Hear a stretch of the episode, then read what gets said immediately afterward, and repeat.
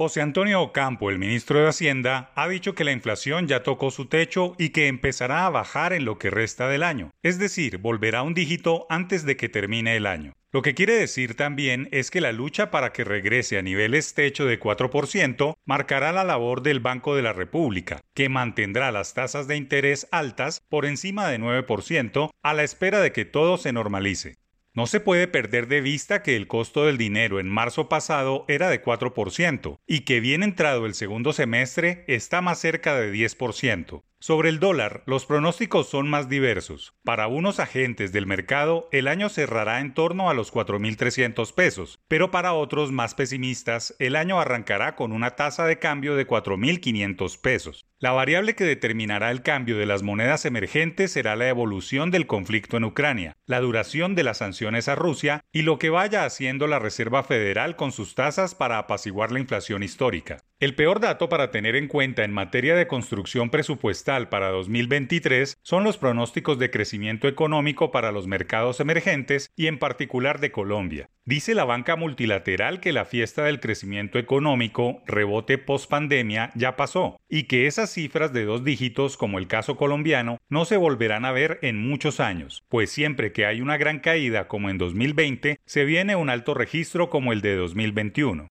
Todos coinciden, incluso el emisor y los think tank locales, en que el PIB para el próximo año difícilmente llegará a 3%, es decir, volverá a niveles de prepandemia cuando la economía nacional se había estabilizado en esas cifras raquíticas que no generan esperanza de bajar el desempleo ni de aportarle más al recaudo de impuestos. Se espera para el nuevo año que la inflación dé marcha atrás, que las tasas empiecen a hacer lo propio, que el crecimiento del PIB no sea espectacular y que el dólar ni de riesgo se asome a los 5 mil pesos. Ahora bien, en materia de costos laborales e impuestos, los datos están por definirse. La tributaria que debe ser aprobada antes de octubre rediseñará muchos modelos económicos a las empresas, en especial a las mineroenergéticas. Los dividendos tendrán otras reglas de juego más costosas y el impuesto al patrimonio puede ser permanente, sin dejar de acentuar la idea de que la carga impositiva para las personas jurídicas se va a disparar, pues la guerra sin cuartel contra las exenciones es un hecho relevante.